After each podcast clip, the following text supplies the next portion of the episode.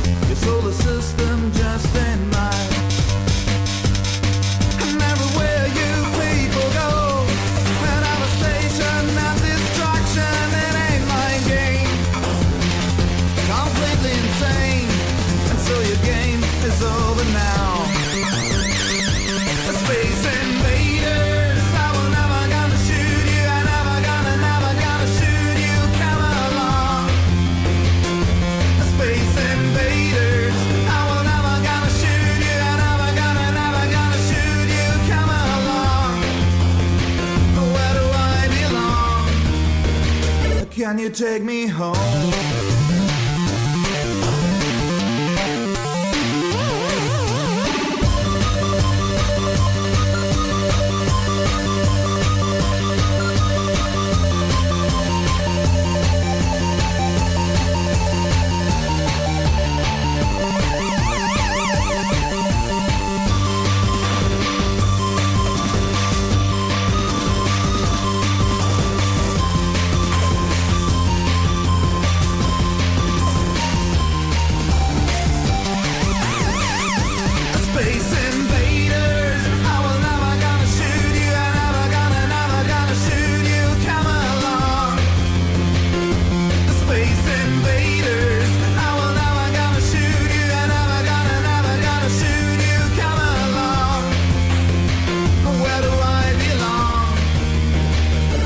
Take me home.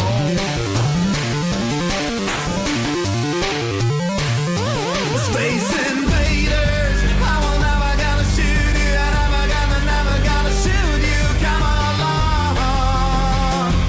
Space invaders, I will never gonna shoot you, never gonna, never gonna shoot you, come along. Where do I belong? Can you take me home?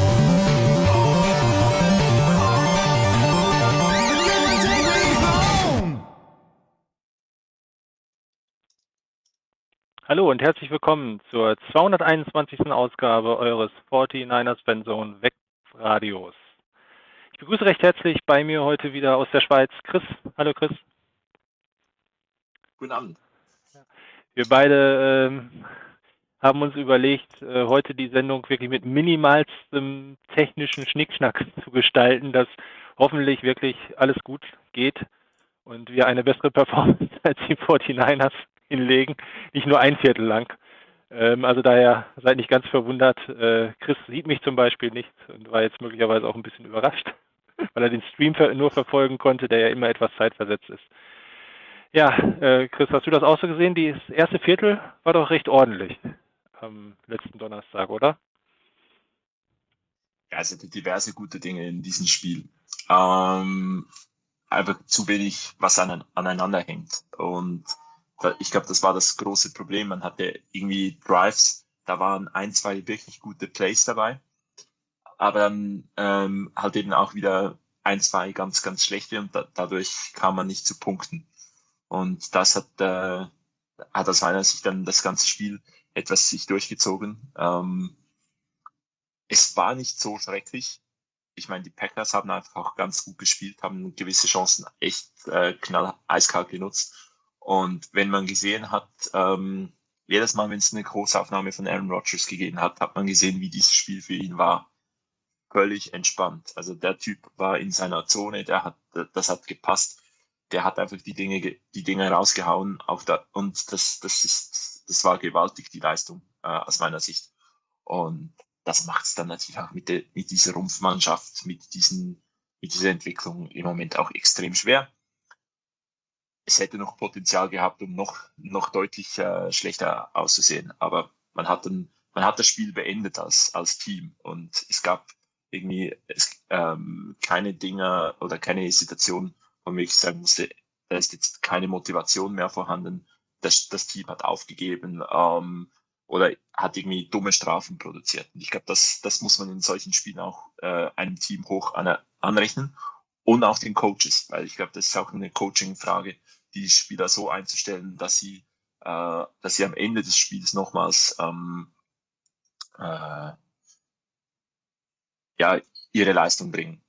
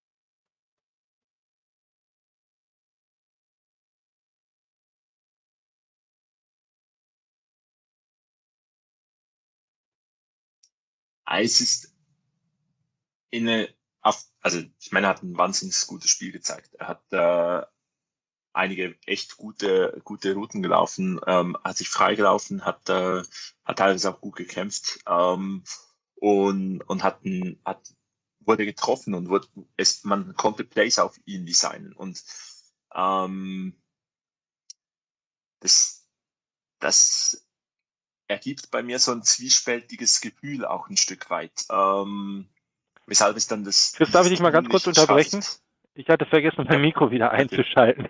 Sorry an alle da draußen. Chris hat mich wunderbar gehört. Ähm, ja, was habe ich groß erzählt? Äh, ja, gut, es war nicht alles schlecht. Insbesondere von Richie James war ich begeistert und wie die, wie das Team eben auch in meinen Augen bis zum Schluss alles gegeben hat. Aber ge man hat halt schon gesehen, ähm, dass die 49ers nicht mit ihrer ersten und nicht mit ihrer 1B-Garde unterwegs waren. So, und jetzt darfst du gerne nochmal. Äh. Okay, also Nee, wie ich gesagt habe, ich meine, es war ein richtig gutes Spiel. Es war toll, dass Rich James äh, diese Leistung gezeigt hat. Ähm, da waren einige echt gute Plays dabei, wo, wo die wirklich für ihn auch äh, funktioniert haben. Ähm, ein, ein Deep In ähm, mit dieser, wo er wide open ist, also gute Route gelaufen ist, gutes Playdesign. Ähm, ein wenig fragt man sich dann, weshalb schafft das Team es nicht bei anderen Spielern ebenfalls solche Plays äh, für die zu designen. Ähm, ich denke, man beißt sich etwas in den Hintern äh, nach der Entwicklung von letzter Woche, dass man ähm, dann die Patties vielleicht schon entlassen hat. Der anderen Seite hat man es auch nicht geschafft, äh, Plays für wirkliche Plays für äh, Trent Taylor äh, zu designen. Und da, das sind einfach so ist so ein bisschen die Entwicklung, die wo ich wirklich mir, mich teilweise frage, ob das wirklich nur an den Spielern liegt, dass die das nicht hinkriegen. Ich meine, ähm, da gibt es definitiv noch andere Receiver bei den 49ers, die das Talent grundsätzlich haben sollten. Kevin White, ehemaliger Erstrundenpick, dass man gar keine Plays auf denen irgendwie spielen kann. Ähm, dass man den überhaupt nicht einbauen kann. Oder eben ein Dante Pettis, dass man keine Plays äh, für ihn irgendwie hinkriegen kann. Das ähm, ja, löst bei mir gewisse Fragezeichen aus. Ich bin aber auch überzeugt, dass es immer zwei Seiten gibt. Und ich meine, der Spieler muss auch äh, hart an sich arbeiten, muss auch den Willen zeigen und muss dann auch den Einsatz auf dem Feld bringen. Und das hat jetzt beispielsweise bei der Pettis definitiv auch nicht ähm, so funktioniert, dass, dass man sagen muss, ja, den musst du irgendwie brutal in die Offense einbauen. Ähm, du hast vorhin noch ganz ein gutes Play angesprochen, nämlich dass dieser beinahe Touchdown auf River Craycraft. Ich glaube, wenn er ein äh, lila Jersey angehabt hätte und äh, bei den Baltimore Ravens gespielt hätte, wäre das plötzlich als Touchdown bestätigt worden ähm, am Sonntag. Äh, es war so ein bisschen äh, ein kurioses Play da bei den Ravens. Ähm, aber es war ein guter Einsatz von, von River Craycraft, der natürlich dann auch gezeigt hat, dass er nicht äh, ein äh, Davante Adams ist.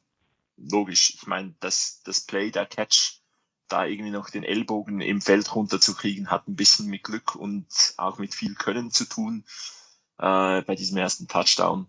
Und ja, den Spieler haben die 49ers im Moment nicht. Und mit dem Receiving Core, man hat einiges gut gemacht. Richie James hat persönlich eine fantastische Leistung gezeigt. Ähm, Mullins hatte einige gute Würfe und einige ganz schreckliche Würfe. Das, äh, das gehört in, in so einem Spiel dazu. Und wenn dann halt eben nicht diese, diese Plays aneinandergereiht im ersten Viertel kommen und man vielleicht den ersten Touchdown beantwortet mit einem eigenen Touchdown und dann vielleicht eben so ein Play wie auf Craycraft äh, funktioniert ähm, und irgendwie das sich so hochschaukelt, dass es plötzlich besser wird, dann wird es halt einfach wirklich schwierig. Und dann gibt es das Resultat. Ja. Ähm, irgendwie, ich glaube so ungefähr, da war vielleicht ein Viertel gespielt da sahen die Quarterback-Statistiken sehr ähnlich aus. Beide hatten, glaube ich, acht oder neun Pässe angebracht, gerade mal für 80 Yards. Bei Rogers standen zwei Touchdowns, bei Nick Mullins eine Interception. Also es muss schon ein bisschen später gewesen sein. Die Interception ist erst im zweiten Viertel gewesen. Ähm, also ich will jetzt auch nicht den Eindruck erwecken, dass der Sieg der Packers nicht verdient gewesen ist und ich denke auch in der Höhe vom Leistungsunterschied her passt. Aber gemessen an die Möglichkeiten, die die 49ers an dem Tag hatten, ich hatte tatsächlich auch ein bisschen die Hoffnung, dass wir es nochmal übers Laufspiel wuppen können, wobei es natürlich schon schwierig war, ähm, eben auch mit Running Back gefühlt Nummer 4 und Nummer 5 auf dem Feld zu stehen.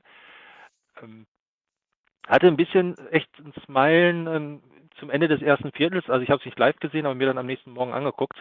Ich dachte, oh, da geht ja doch was und okay, dieser eine Touchdown, der lange Ball auf Devontae Adams, das kann ja auch immer passieren. Also das war für mich jetzt noch nicht so der Blick nach vorne, dass das ganze Spiel ähnlich verlaufen würde. Aber tatsächlich hat sich hinterher auch die Klasse der, der Packers durchgesetzt. Und äh, mir ist es auch aufgefallen, was du gesagt hast. Ich habe selten Rogers, wenn er gegen die 49ers spielt, so entspannt gesehen. Ich kenne nicht eher dann immer das andere Gesicht von ihm. Also, also völlig also als wenn er gleich ne, die, die ganze Seitenlinie da einmal jeden, der für die Calls verantwortlich ist und jeden Wide Receiver, der einen Ball fallen lässt, persönlich in den Boden stampfen will. Aber das war, glaube ich, äh, das hat ihm richtig Spaß gemacht. Ähm, da leider bei uns. War absolut eine verdiente, äh, verdiente äh, Sache. Also dieser Sieg, der, ähm, der, der hätte auch höher ausfallen können. Äh, ich glaube, ganz klar, das, das waren zwei Garbage Time-Touchdowns, die es da noch gegeben hat. Äh, da haben die, da, da haben jetzt die Packers nicht mehr ähm, die gleiche Intensität an den Tag gelegt. Aber ja, die muss man dann auch noch machen. Also man muss noch motiviert sein, am Ende des Spiels diese, diese Plays zu machen, auch wenn es eigentlich auf, auch wenn das Spiel klar verloren ist. Wir haben in der Woche davor auch über Jarek McKinnon gesprochen und wir beide ja auch schon mal, du auch meintest, ähm, aus eigener Erfahrung heraus, man darf es nicht äh, vergessen mit eben seinen Verletzungen, die er hatte, dass er danach nicht mehr der Alte ist, ist völlig klar. Was mir sehr aufgefallen ist, äh, also was ich auch recht gut fand von ihm in dem Spiel, er hatte so diesen, oder hat es recht gut gemacht, diese klassischen One-Cut-Backs-Läufe. Ne? Das heißt, wenn er einmal die Richtung gecuttet hat, dann ähm, hat er auch einen Raumgewinn rausgeholt. Natürlich ist er jetzt kein Ryan Mostert, der dann an allein aus Kümisch explodiert und nicht mehr aufzuhalten ist. Aber ähm, das, also ich fand ihn in dem Spiel selbst verbessert. Äh, wir hatten auf dem Board ja auch und ich persönlich auch so einen Eindruck, dass man vielleicht mehr mit Jermichael Hesty ähm, probieren sollte. Aber wenn ich die beiden jetzt vergleiche, da gab es auch ganz kurz ähm, ja, so einen Diskussionsansatz bei uns in der Vorbesprechung im internen Forum. Ähm, ja, hast du, also hast du Hasty ähm, an, oder wie hast du die beiden gesehen? Für mich quasi hat jetzt von den beiden verglichen McKinnon den besseren Eindruck gemacht und wenn wir keine andere Option haben, ist auch verdient wieder zu starten. Siehst du es ähnlich oder anders? Na, ich meine, in diesem Spiel war Michael Hasty äh, kein Faktor. Ich meine, mhm. vier Runs, drei Yards, das, das ist überhaupt nichts. Und ähm, ich glaube, das ist auch wieder etwas der, der Situation geschuldet, dass man halt schnell in Rückstand war ähm, und ganz, eigentlich gar nicht so in dieses, in dieses Laufspiel Callen hineinkam. Ähm, normalerweise hilft der Speed. Ähm, dadurch, dass die, dass die Offensive Line auch so durcheinander gewürfelt war, ich weiß nicht, ob man da, ob da einfach diese Timing Blocks, die es dann über die Seite, wenn man diese Stretch Plays macht, dass, ob da irgendwie Shanahan gedacht hat, dass das funktioniert heute nicht so. Ähm, McKinnon hat ein gutes Spiel gezeigt. Ähm, sicherlich eines seiner, äh, oder wahrscheinlich das beste Spiel in dieser Saison. Ähm, abgesehen von dem einen Play, glaube ich, in Woche eins dieses dritter Versuch und ich weiß nicht wie viel äh, das da äh, verwertet wurde. Ähm, er war ruhiger, er war geduldiger, aber ähm, es fehlt halt wirklich dieses Element, was, was mit äh, Michael Hasty phasenweise sehr gut geklappt hat. Was hat mit Raheem Mostert ex exzellent funktioniert, das ist dieses Explosive. Ähm, und diese Stretch Plays über die Seite, diesen Speed, den hat er nicht mehr, das ist verständlich. War sicherlich ein besseres Spiel, ähm, wenn er solche Leistungen bringt, ist er sicherlich ein, ein guter Back als, als äh, Ergänzung zu den schnelleren Backs. Könnte auch sein, dass zum Beispiel New Orleans auf dem Turf ähm, vielleicht auch Hasty dann seine Explosivität wieder stärker ausspielt, wenn nicht irgendjemand zurückkommt. Also aktuell ist es, glaube ich, nicht sicher, dass wir große Entspannung haben. Eventuell Tevin Coleman oder hast du neuere äh, Entwicklungen? Auch das ist übrigens heute besonders. Ich werde es vermeiden, nebenbei mir irgendwas im Internet anzuschauen auf irgendwelche Sportseiten zu gelangen, wo noch Videos gestartet werden und eventuell wieder was zusammenbricht. Daher einmal so ein bisschen abgesprochen, dass Christa etwas mehr up-to-date ist. Äh, hast du ein aktuelles Bulletin für uns, was die Running Back-Position betrifft? Zufällig? Ich, kann, ich bin gleich im, am Nachschauen, ähm, wie das aussieht. Ähm,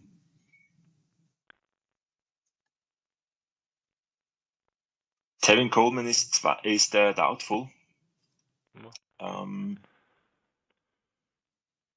noch nicht, noch nicht out für die, ähm, äh, für die 49 aber ähm, Kommentar ist, es ist unlikely, dass er gegen die Saints spielen wird. Also ich denke, wir werden nochmals mit, äh, mit McKinnon, Hasty und äh, Austin Walter mhm. aufs Feld gehen. Danke für die Info. ähm, Immer gerne. Von deiner Seite noch irgendwas zu dem Spiel? Also ich glaube, allzu viele Worte müssen wir nicht verlieren unbedingt. Ganz groß die Situation, die es zu analysieren gibt, waren, denke ich, nicht dabei. Ähm, ich persönlich fand es recht gut. vor allem jetzt auch im Nachhinein, weil es sich ausgezahlt hat, dass Shannon das ganze Spiel durch zu äh, Mullins gehalten hat. Weil er auch gesagt hat, da muss er jetzt mal durch oder dass es einen gewissen Rhythmus gibt. Ähm, das wäre noch aus meiner Sicht etwas bemerkenswert, was mir aufgefallen ist. Hast du noch irgendetwas, was du noch loswerden möchtest, worüber wir noch nicht gesprochen haben? Eigentlich, äh, es gab so die, die paar wirklichen Katastrophenwürfe äh, von Mullins. Ähm, einmal äh, eben diese, diese Interception, ob er den noch werfen sollte in der Situation, ich glaube eher nicht. Also ich glaube, das war wirklich schon so spät, wo er dann den Wurf gemacht hat, dass eigentlich klar war, nimm den Sack und, und gut ist, aber man versucht halt jede Chance noch zu nutzen. Es gab aber nicht zwei noch äh, schlimmere Würfe, nämlich einmal, wo er, ähm, ich glaube, Darnell Savage völlig ja. übersehen hat. Äh, und das muss eigentlich ein, ein, eine Interception sein. Ähm, und das zweite Mal war es Preston Smith, der sich da löst und eigentlich wirklich direkt in der Wurflinie ist und er wirft ihn trotzdem und das gibt dann noch, ja, ist halt ein Defensive Liner und nicht irgendwie ein, ähm, ein, einer, der den Ball normalerweise fängt, aber das hätte auch ganz, ganz gut und schnell äh, sechs Punkte für die Packers sein können. Aber ich glaube auch, dass es sinnvoll ist, sich jetzt irgendwie als in der Situation von Kyle Shannon darauf festzulegen, ist es jetzt Nick Mullins oder ist es ähm, ähm, CJ Beathard? Das ewige Hin und Her und ich wechsle mal wieder was und ähm, wir schauen dann mal, was, was geht und in der Pause machen wir noch was. Ich glaube, das bringt dem Team insgesamt nichts. Ähm, wenn, du de, wenn du die Offensive Line, so wie die 49ers jetzt das sich entschieden haben, ich meine, sie haben ja umgestellt mehr als nur die, die Verletzten oder ähm, die Jungs auf äh, oder Trent Williams raus, School rein, der Rest bleibt. Man hat auf äh, Ronis Grassu verzichtet, man hat auf right, den Right Guard auf Center get, äh, getan. Also da waren mehr ähm, Anpassungen. Vermutlich, weil man was auspro äh, ausprobieren wollte, kurze Woche, was, was weiß ich. Ähm, dann hilft's auch, wenn der, wenn der Quarterback mal äh, konstant über ein Spiel der gleiche ist, weil jeder Quarterback bewegt sich auch etwas anders, ähm, entscheidet etwas anders, ist zu einer anderen Zeit an einem etwas anderen Ort. Ich glaube, wenn wenn du da die Offensive Line nicht ganz so eingespielt hast und ihn dann noch irgendwie im dritten Viertel plötzlich Bathurst hinten hinstellst, das hilft auch nicht. Also deswegen, ich glaube schon, dass man jetzt mit äh, Nick Mullins weitermachen sollte. Der hat auch wirklich eine, eine gute Leistung ähm, als Backup schon gezeigt. Es war sicherlich nicht das Paradespiel oder das Spiel, wo, wo wir jetzt alle, alle denken, der, Be der Backup ist ja so, so oder so besser, aber ähm, es war jetzt auch nicht dieses Katastrophenspiel, was er auch schon hatte.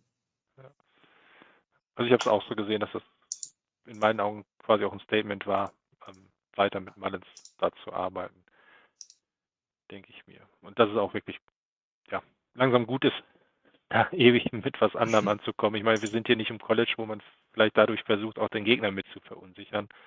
Äh, hinterher verunsichert, äh, verunsichert man wirklich tatsächlich mehr die eigene Mannschaft. So, jetzt ist Chris eingefroren. Ähm, ich will hoffen, dass es kein schlechtes Omen ist. Nicht die beste Position gerade. Ähm, mir ist auch aufgefallen, dass, äh, dass der Hintergrund nicht so grün ist, wie er von Skype angezeigt wird. Ähm, ja, ich rufe ihn nochmal neu an. Ah, okay, ne, Chris ist wieder da, äh, glaube ich. Er hat mich zumindest kurz angeschrieben. Chris, ähm, das ist sehr.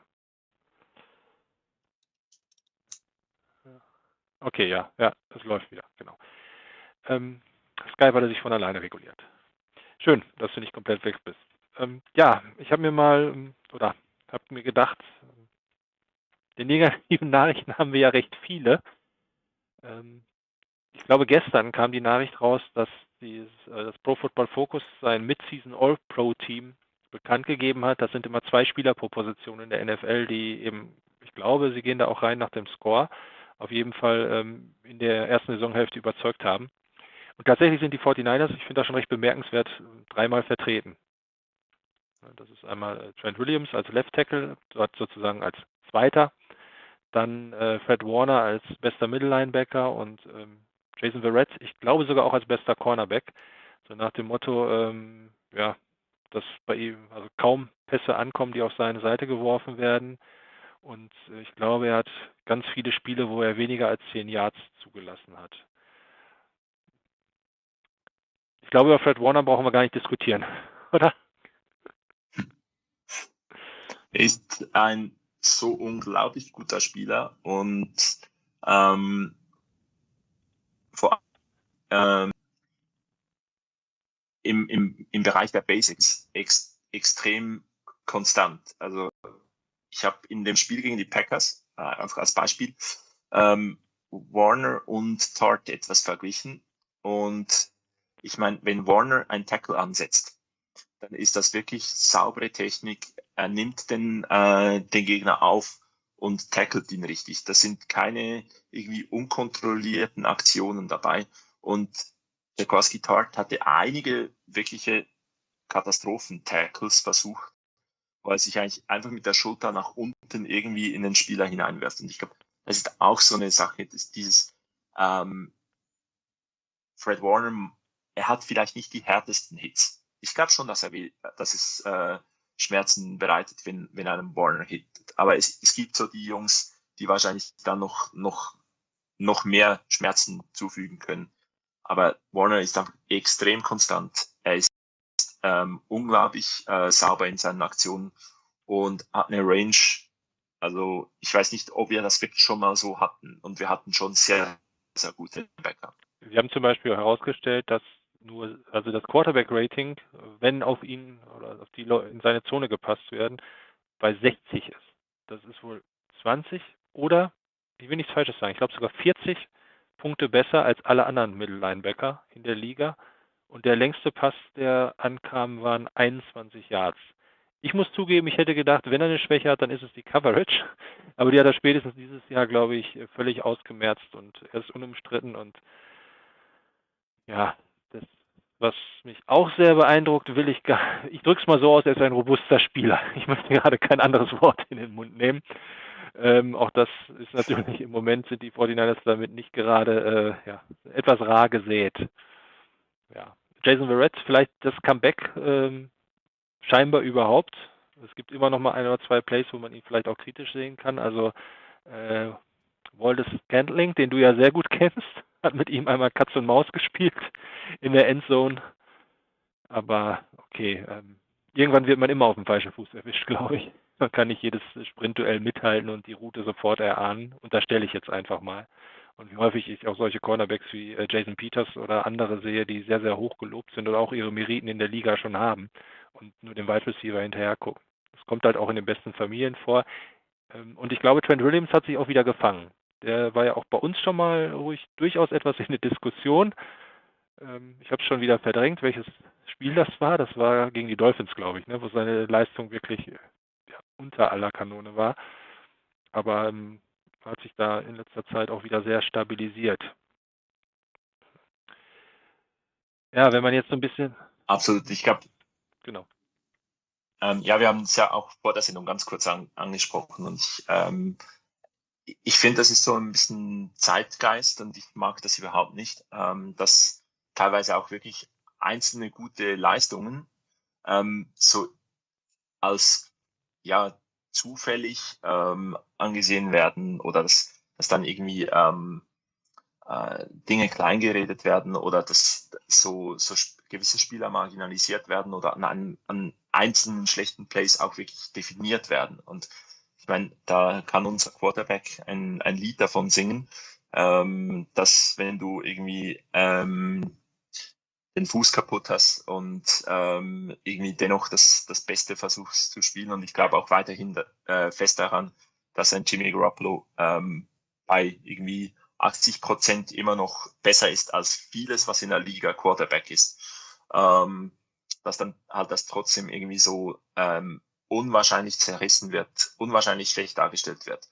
Und das hat auch etwas äh, bei, bei Trent Williams eingesetzt, dass man äh, wahrscheinlich, dass sehr, sehr vieles getrübt wurde durch einzelne schlechte Plays, die gibt's. Ähm, ein, ein wirklich katastrophales Spiel, auch das gibt's. Ähm, so der berühmte Bad Day at the Office, das, das kann es mal geben.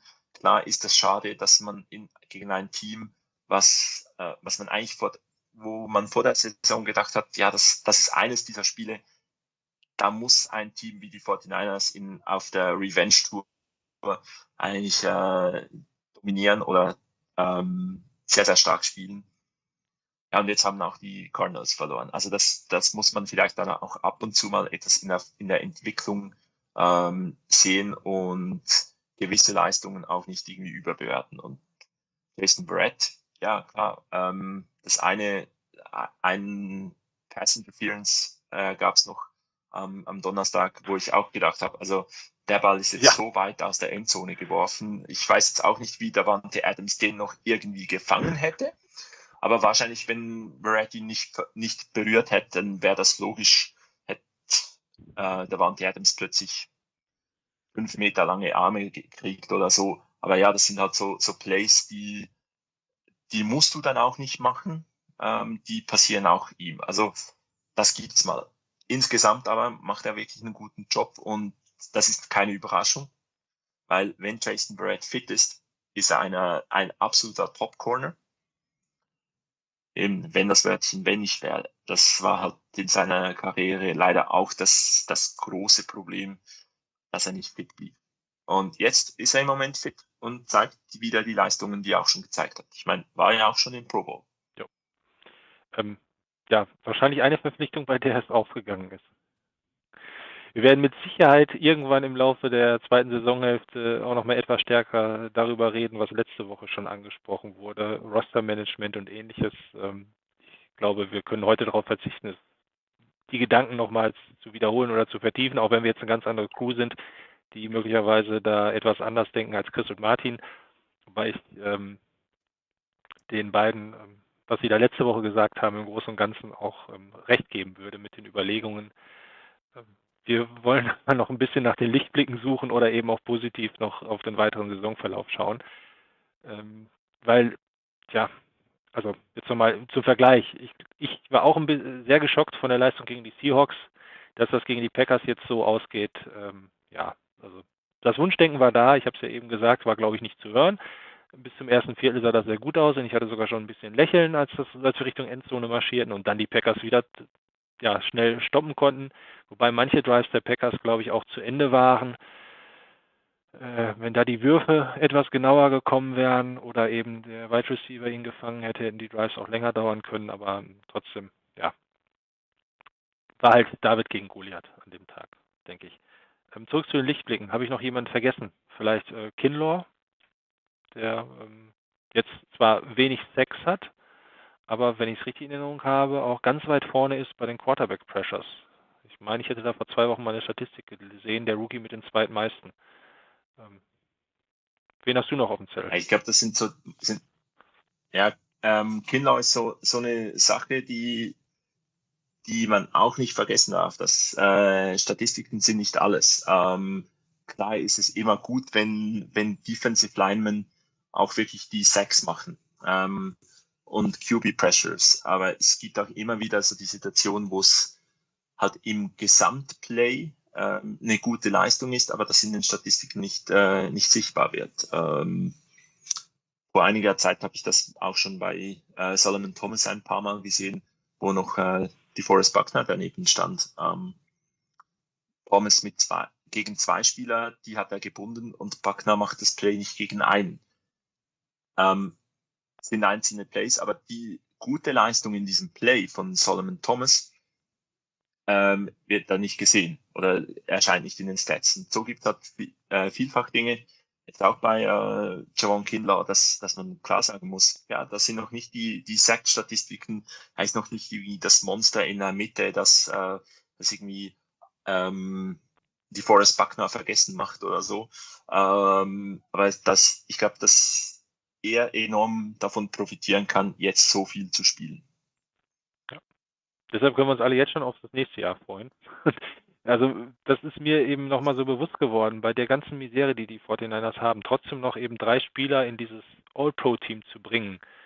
Ähm, statistisch gesehen, gut, äh, ich nehme jetzt mal wirklich die Spezialisten raus. Sind das zwei, 44 Spieler in der Liga? Wir haben 32 Teams. Ja, da ähm, wo man schon zwei, dreimal richtig die Hucke voll bekommen hat, noch dreimal vertreten zu sein. und wo man jetzt von außen betrachtet sagen könnte, es ist eigentlich ein enttäuschender Saisonverlauf. Ähm, wir wissen alle über die Gründe Bescheid. Ähm, ist, finde ich das wirklich immer noch bemerkenswert und zeigt, wie viel Potenzial eigentlich in dem Team steckt. Und du hast es schon immer gesagt, in den Super Bowl zu kommen, das hat auch viel mit Glück zu tun, dass die Mannschaft fit bleibt, dass man vielleicht auch irgendwo nochmal Glück mit irgendeiner Entscheidung hat. Denken wir an den Goal-Line-Stand letztes Jahr von, von Greenlaw. Man denkt halt, gerade jetzt auch wir etwas Älteren, die die Dynasty mitgemacht haben, ja okay, das geht dann jedes Jahr so weiter und ne, ähm, das wird schon so werden. Ähm, früher Montana und Rice und Konsorten haben ja auch alles gewonnen, aber ähm, es ist echt sehr, sehr schwierig, das alleine Woche für Woche zu wiederholen und umso, ja, Woche zu Woche ist eigentlich vielleicht auch das Stichwort. Deshalb muss man eben jetzt vielleicht auch noch nicht alles, äh, ja, die ganze Saison in den Sack hauen. Ähm, ja, was glaubst du, was noch drin ist? Wir dürfen ja ein paar Spieler wieder aufs Feld bringen, die wegen Covid-Protokoll gesperrt gewesen sind, mit Sicherheit ähm, jetzt auch nicht unbedingt, ähm, ja, die ja uns schmerzlich gefehlt haben. Ähm, wenn man sich das anschaut, ich habe es mir eben extra rausgeschrieben, um nicht zu vergessen, also die Saints, glaube ich, wird sehr schwierig. Rams nach einer Beiweek, Bills, Washington Cowboys, Cardinals und Seahawks. Gut, das ist jetzt keine 7-0, ähm, ja, 7 sind Auslosung. Aber dennoch, ähm, hast du schon mal so für dich gedacht, wie weit die 49ers ähm, noch kommen können? Mike McGlinchey hat ja den Vorstoß gemacht. Er glaubt noch an den Playoff-Run. Ja. Ich meine, wer schließt aus, dass das, was uns letzte Woche passiert ist, einem, einem dieser Teams auch noch passieren wird? Also letzte Woche gegen die Seahawks, zwei, drei Spieler der Seahawks müssen ins Covid-Protokoll und plötzlich ist da viel, viel, viel, viel mehr möglich, als wir jetzt, äh, jetzt irgendwie denken. Ähm, ich meine, das ist ein, kein äh, ein 7-0 jetzt in den verbleibenden Spielen halte ich für fast ausgeschlossen. Ähm, ein 0-7 halte ich für etwas wahrscheinlicher, aber dennoch immer noch sehr ausgeschlossen. Ähm, wir werden noch Spiele gewinnen. Ähm, es hat da noch Teams, äh, gegen die wir gute Chancen haben. Und es gibt dann auch immer wieder noch die eine oder andere Überraschung. Eben, wie gesagt, die, dass die Cardinals äh, dann auch gegen die Dolphins Mühe haben, dass die Seahawks ähm, gegen die Buffalo Bills überhaupt nichts auf die Reihe kriegen oder so ziemlich gar nichts auf die Reihe kriegen. Ähm, und eigentlich die Bills zu einem recht ruhigen und komfortablen Sieg kommen. Ähm, ich glaube, das, das war jetzt auch nicht unbedingt so, so erwartet worden. Und ähm, gegen die Rams haben wir schon gewonnen in, dieser in, in dieser Saison. Ähm, ich glaube, einen zweiten so blutleeren Auftritt gegen Seattle wird es nicht geben. Also da, da gibt es ganz verschiedene Wege, wie da doch noch was Gutes rauskommen kann. Ob das dann irgendwie für die Playoffs reicht, ähm, ob man dann irgendwo noch das dritte Team sein kann, das hängt auch sicherlich etwas mit den Leistungen der Teams in, in anderen Spielen zusammen. Und eben die Saison ist etwas speziell. Ähm, das, was uns letztes, letzte Woche passiert ist, das ist nicht aus, wirklich nicht auszuschließen, dass das auch noch passieren wird. Vielleicht gehen wir ja in den, in den uh, Superdome und, und schlagen kurz mal die Saints. Ich hätte nichts dagegen. Ja. ich bin da ich seit Sonntagnacht nicht mehr. Ja ja, also ich habe tatsächlich noch gedacht äh, letzte Woche, ähm, weil man denkt ja immer positiv und ich glaube auch wirklich immer ans Team und an jeden Einzelnen. Ähm, dafür bin ich zu sehr 49ers-Fan, dass wir möglicherweise mit einer überragenden Laufleistung eine Chance gegen die Packers haben werden. Und dann war meine Meinung so, naja, die Seahawks kochen ja auch nur mit Wasser. Ja, und dann kochen also eben Tom Brady ab. Ähm, puh, und ähm, jetzt ist so langsam Michael Thomas wieder zurück und Alvin Kamara ist übrigens der erste Running Back in dem All-Pro, nee, auf der Flex-Position aufgestellt. Ähm, und Taysom Hill, ähm, ja, wenn der auf Platz ist, weiß der auch nie, was dann da jetzt passiert. Also, ähm, ich, ja, möglich ist es, das stimmt. Und wir haben tatsächlich auch in unseren schwächeren Jahren zum Teil sehr lange gegen die Saints mitgehalten. Ich kann mich auch an manche Spiele erinnern, wo dann, glaube ich, auch die Quarterbacks, äh Quatsch, die Referees sehr äh, Drew Brees freundlich gepfiffen haben. Ähm, und äh, ja, wir zum Glück sehr weit weg waren von New Orleans. also daher, du hast recht. Ähm, das ist, ähm, tatsächlich darf man einfach nicht aufgeben, erst recht nicht in diesem Sport, aber ähm, es ist halt doch mit einem gewissen Talentgap, äh, wenn da sehr viel zusammenkommt, sehr, sehr schwierig und ähm, ja, ähm, man, man merkt eben dann vielleicht manchmal doch, wie sehr manche fehlen. Also du hast eben auch kurz Jimmy Garoppolo angesprochen. Ähm, ich muss sagen, tausendprozentig sicher bin ich mir jetzt auch nicht mehr, ob er die Lösung ist bei den 49ers. Es war aber richtig, was letzte Woche schon gesagt wurde und ich möchte auch heute kein neues Fass aufmachen, dass äh, man ja auch erstmal Alternativen haben muss.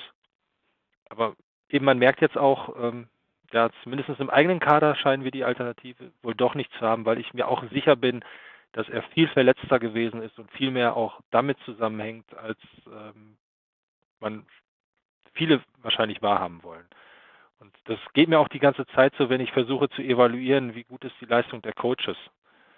Also ähm, man kann mit Sicherheit versuchen, gewisse Dinge schematisch wegzucoachen, ähm, aber wenn dann eben das zu extrem ist, dann wird es auch sehr, sehr schwierig. Und ähm, es ist nicht unbedingt ähm, ein Spiel wie gegen die Packers, äh, woran man sie messen sollte, sondern eher eben daran, wie zum Beispiel gegen die Seahawks, wo man eigentlich ähm, ja also da haben mir die 49ers schlechter gefallen.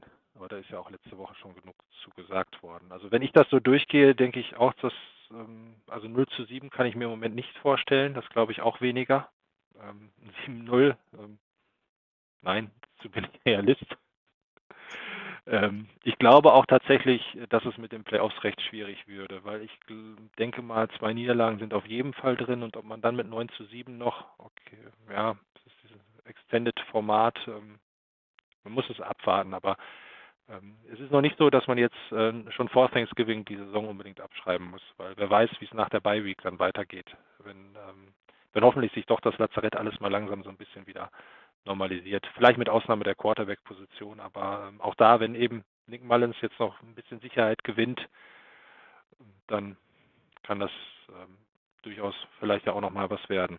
Ich muss mal kurz überlegen, wen ich mir noch notiert hatte. Ach ja, ähm, Richard Sherman ist, glaube ich, auch weiterhin Daubvoll gelistet. Ob der jetzt unbedingt zurückkommt, würdest du ihn unbedingt sehr gerne wieder auf dem Feld sehen oder vielleicht auch lieber sagen, mit Option der Beiweg, äh, dann vielleicht auch lieber erst eine Woche später und bis zum Rest der Saison? Und in dem Zusammenhang vielleicht auch, auf welchen Spieler wartest du besonders von denen, die zumindest letzte Woche nicht mitmachen konnten? Über wessen Rückkehr freust du dich am meisten?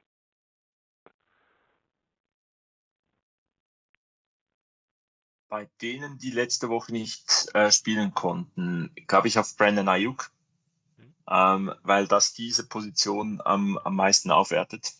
Ähm, bei Richard Sherman, ja, also Dr. Sherm, wie äh, Kyle Shanahan gesagt hat, sieht eine gute Chance, dass er am, am Sonntag spielen kann. Ähm, Kyle Shannon hat gesagt, er glaube nicht wirklich daran, dass, dass äh, Sherman spielen kann. Aber eben, wenn Doc Sherman sage, dass, dass, er, dass eine Chance besteht, werde er das natürlich nie ausschließen. Ähm, das war so die Aussage von, von Kyle Shannon. Ich, ich meine, im Endeffekt ähm, wollen die 49ers Spiele gewinnen und müssen die 49ers Spiele gewinnen. Ähm, und wenn die Präsenz von Richard Sherman und die, und ich bleibe dabei, 80 Prozent Richard Sherman sind weiterhin noch sehr, sehr gut. Und weil halt auch bei 80 Prozent ähm, Gesundheit wahrscheinlich etwa 100 Prozent äh, Präsenz auf dem Feld sind. Ähm, ob das dann besser ist als das, was die 49ers als Alternativen haben, das muss sich dann zeigen, äh, oder das müssen die Coaches entscheiden. Und ähm, deswegen, ich bin, ich, glaube nicht daran, dass man irgendwie einfach sagt, ja, komm, er ist zwar fit genug, um zu spielen, aber wir geben ihm noch eine, eine Woche. Wenn er fit genug ist, um zu spielen, dann wird Richard Sherman spielen.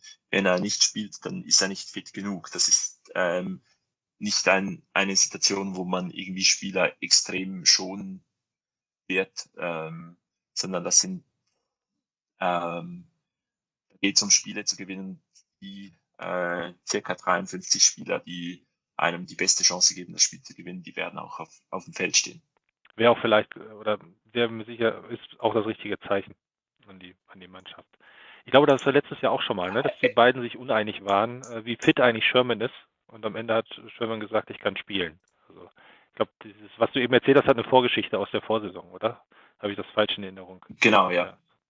Ja, ich glaube, das, das ist schon so. Ähm, ich ich glaube auch, dass ähm, die, ähm, die anderen Spieler auf dem Feld, und ich, das, ist jetzt schon das, die Mitspieler haben ein, ein, ein Recht oder die, Mhm. die sollen auch gute Snaps bekommen. Die, soll, die sollen ähm, mit den besten Mitspielern auf dem Feld stehen können, die man ihnen aufs Feld stellen kann. Also wenn, wenn man einen Spieler wie, wie Sherman aufs Feld bringen kann, weil er fit genug ist, dann, dann hilft es auch den anderen Spielern qualitativ äh, sinnvolle Snaps zu, krie äh, zu kriegen, weil sie einfach, weil das ganze Team halt besser wird. Und ähm, deswegen ja, wenn er fit genug ist, soll er spielen. Ähm, wenn, wenn er, wenn es sich herausstellt, dass er nicht fit genug war, dann kann das, kann man das als äh, Fehleinschätzung an, ansehen und da muss man halt damit leben, dass man nicht in jeder Situation perfekt entscheiden kann.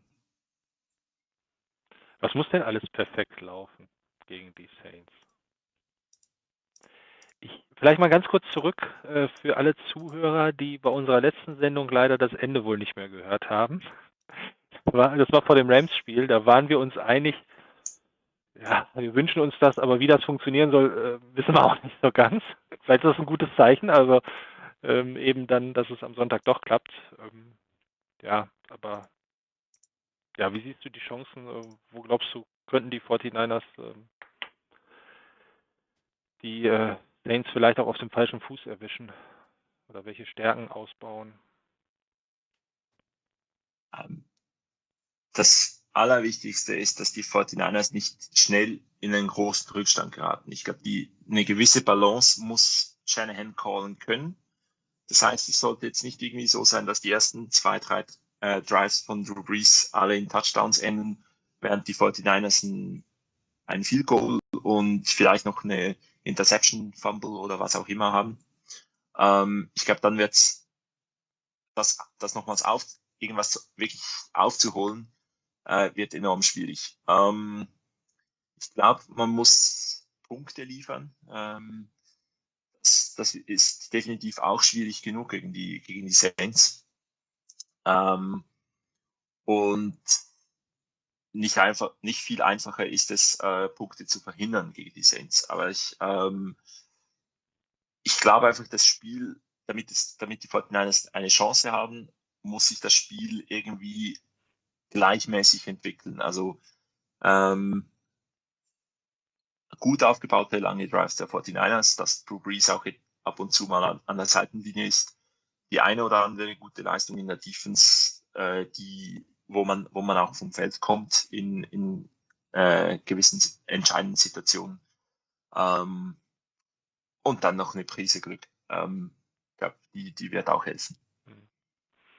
Also was mir eben auch so ein paar Bedenken macht, ähm, ist, dass die Saints in meinen Augen eine sehr ausgewogene Offense haben. Und äh, eben von daher im Vergleich zu den Rams zum Beispiel, wo ich ähm, gerade schon Cooper Cup als äh, Schlüsselspieler fast sehe und der gegen uns ja nicht seinen besten Tag hatte. Ja, es- alles, was du gesagt hast, stimmt auf jeden Fall. Ich glaube aber, dass es wirklich auch äh, eben recht schwierig wird. Trotzdem eben die 49ers ähm, können ein bisschen darauf bauen, dass der eine oder andere wieder zurück ist, dass wir mit Sicherheit ein eingespielteres ähm, Wide Receiver Core haben werden. Das vielleicht auch nochmal zu Richie James. Ich war überrascht, wie gut er ähm, eben die Routen alle gelaufen ist. Also er scheint das Playbook ja sehr gut zu kennen. Ähm, da wurde ja schon ziemlich durchgemixt, auf welchen ähm, Positionen die Jungs auf einmal spielen mussten. Und ja, richtig, man darf, also eh fast in keinem Spiel, aber in so einem Spiel wie gegen die Saints oder gegen die Packers oder von mir aus auch gegen die Seahawks, gegen solche Mannschaften darfst du tatsächlich nicht, nicht schnell in Rückstand geraten. Und wenn wir es nochmal haben sollten, dass wir solche Chancen zu Beginn des Spiels bekommen, wie gegen die Saints, äh, Entschuldigung, gegen die Seahawks, dann müssen wir natürlich diesmal da sein. Also das kann irgendwie nicht nochmal sein, dass man gefühlt mit 14 Punkten da ähm, nach fünf Minuten oder so stehen muss. Und am Ende ähm, steht es Ende des ersten Viertels 0 zu 7. Wobei das natürlich dann auch noch kein, kein Beinbruch wäre, ein 0 zu 15 Minuten. Aber ähm, ihr wisst schon, wie wir das meinen.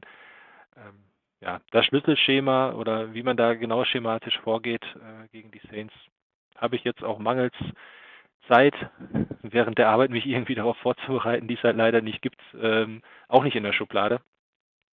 Aber ähm, ich, ich, denke schon, es, es, fängt damit an, mehr Talent auf den Platz zu bringen. Und eben ähm, vielleicht könnte auch so eine Präsenz wie die von äh, Richard Sherman tatsächlich dem Team einen richtigen Boost geben. Ich glaube, es wird ähm, sehr, sehr wichtig sein, ähm, dass Fred Warner sein A-Level wieder bringt, weil ja ähm, die Saints eben auch sehr, sehr stark sind, äh, gewisse Schwächen zu attackieren und jemanden mit der Range, wie du eben gesagt hast, auf solche Spieler sind wir halt auch eben dann extrem angewiesen in so einem Spiel. Ja.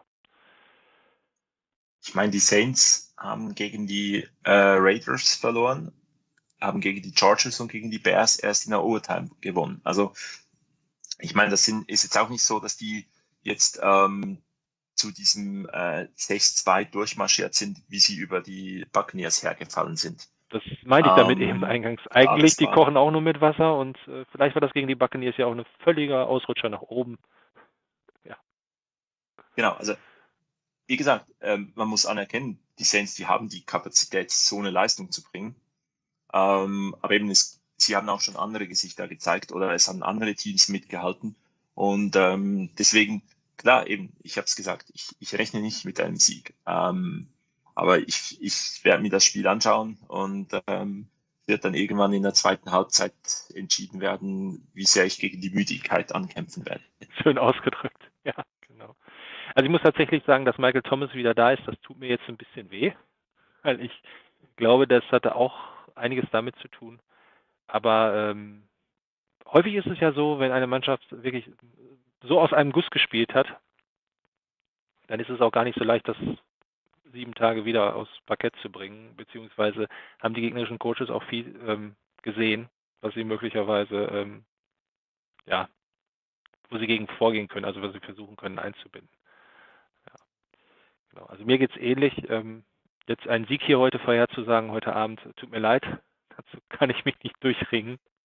Dazu sind wir dann doch zu realistisch weil ich mich ja manchmal auch schon ziemlich weit nach vorne gebeugt hatte bei manchen äh, Spielen, die enger waren, vorher auf dem Papier aussahen. Ähm, ja, also wir haben wirklich Lichtblicke, ähm, auch in solchen Spielen wie gegen die Packers. Deshalb lohnt es sich, ähm, eben auch Sonntagabend wieder einzuschalten.